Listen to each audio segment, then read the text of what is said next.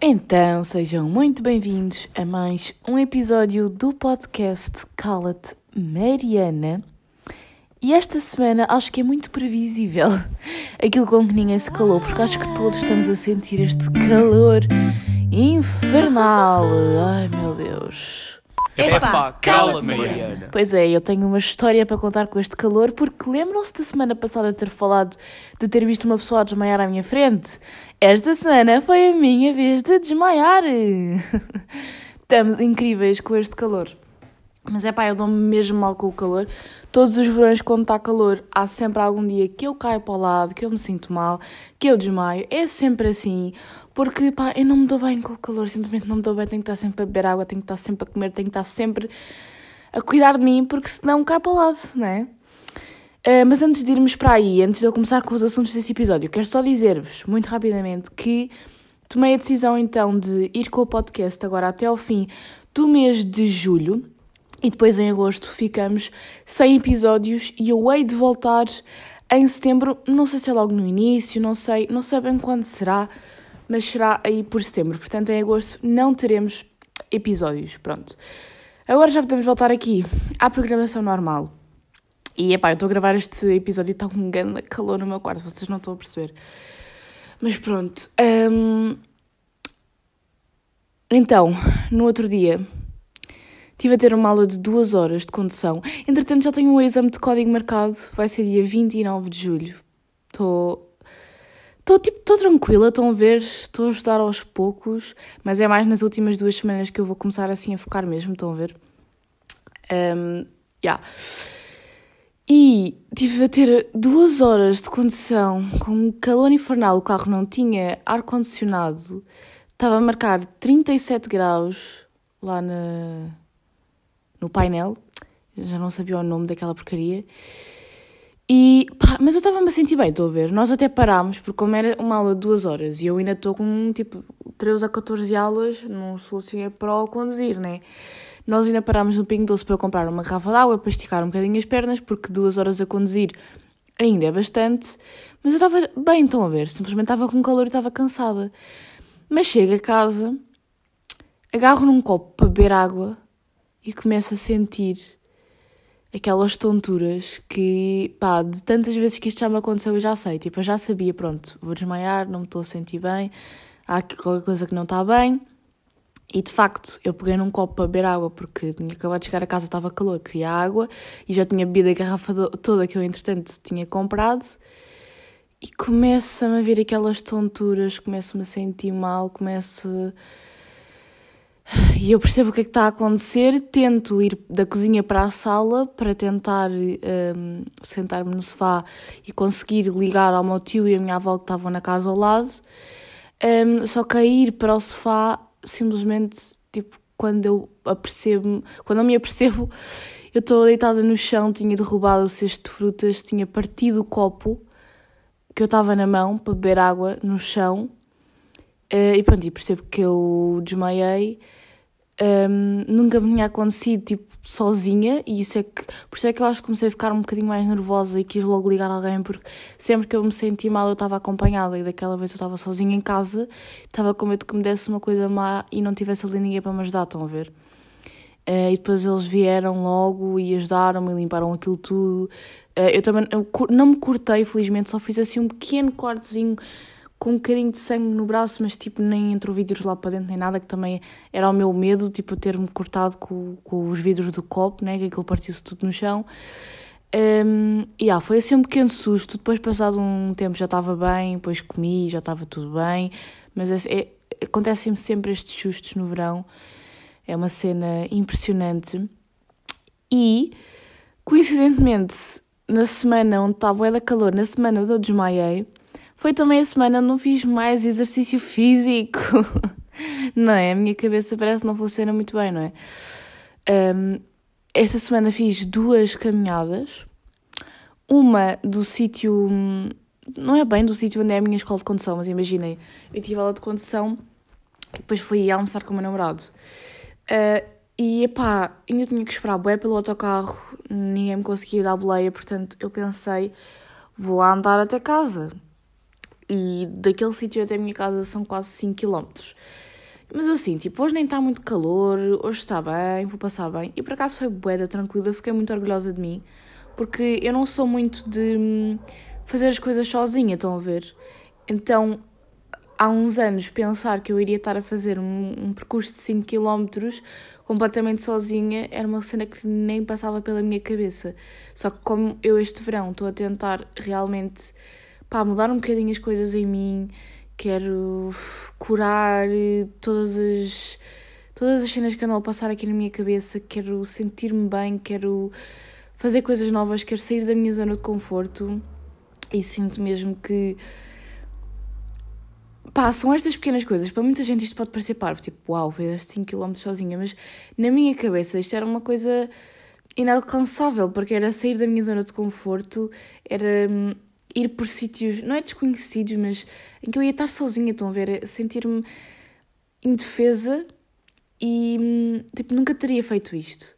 Portanto, fiquei mesmo orgulhosa de mim e lá está, são estas pequenas coisas que eu quero de facto fazer este verão para me sentir uma pessoa nova, para entrar numa nova fase da minha vida e para estar resolvida comigo mesma e deixar tudo o que é mal para trás.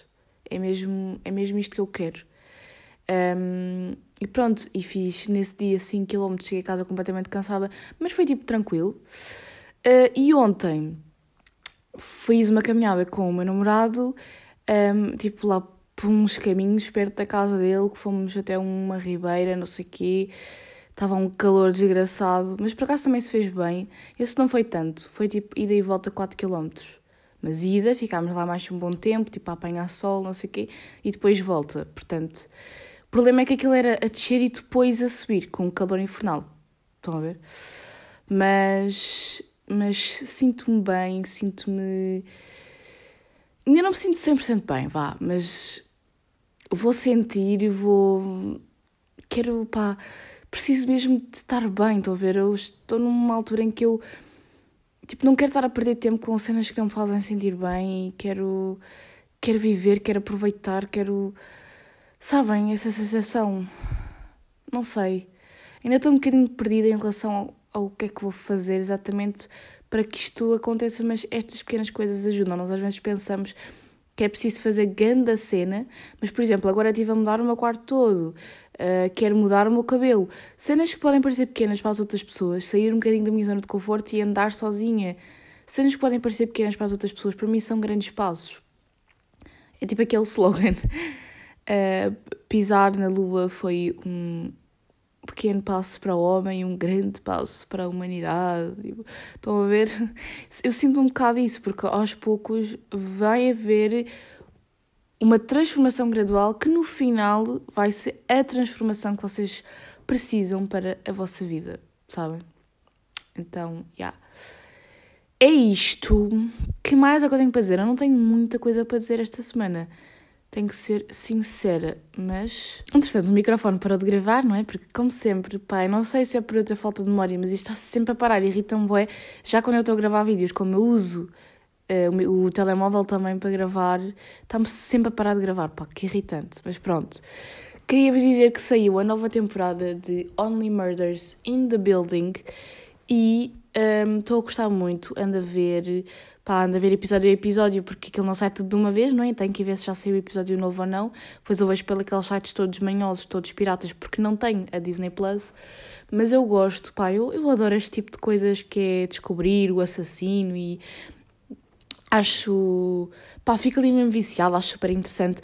Li um livro, tenho que vos recomendar, que aquilo tem toda uma série de livros e eu já quero ler os livros todos um livro super viciante que eu li mesmo muito rápido, que é uh, O Homicídio Perfeito para Boas Raparigas ou qualquer coisa assim, para pesquisem. É da Holly Byrne, que eu já li outro livro dela e que também gostei muito, que eu até falei aqui, que é o.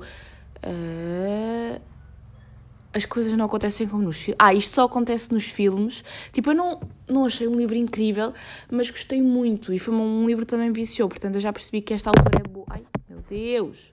Que esta autora é boa, uh, Holly Byrne. E yeah, gostei muito desse livro. Quero ler os livros todos. Sei que até ao 5 há. Eu, entretanto, eu não, não vos disse aqui, mas eu acabei aquele livro do No Final Morrer os Dois que eu estava a ler há não sei quanto tempo.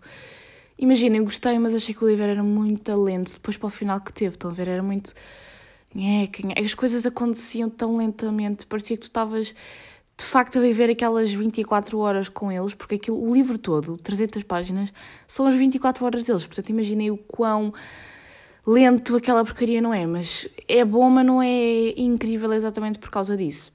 Mas sim, fica aqui então a recomendação: livro uh, Homicídio Perfeito. Uh, livro, no final morrem os dois, apesar de eu não ter adorado.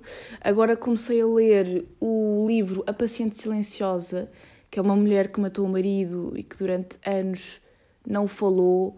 E dizem que é, é bom este livro, que é um, é um thriller, ou seja, é um livro que vos põe muito uh, eh, um, eh, tensos a ler e acho que vou gostar. Portanto, também está aqui mais uma recomendação. Pronto, não posso recomendar assim fortemente, porque ainda só li tipo aí 30 páginas, o que é que foi. Um, a, a, nova temporada de Only Murders in the Building. Uh, entretanto, houve outra série que eu vi que eu acho que não falei aqui com vocês, mas que é uma série muito maluca, que é A Boneca Russa, na Netflix. Uh, que basicamente é sobre, tipo, eu nem, nem sei bem como é que vos hei de explicar aquilo. Aquilo tem uma história diferente da primeira para a segunda temporada, portanto, na primeira ela está sempre. Eu acho que não falei aqui com vocês, eu acho que falei desta série num vídeo no YouTube, mas depois nem disse o que é que eu achei dela. Uh, em que ela está sempre a reviver o dia do aniversário dela, sempre, tá, tá, tá.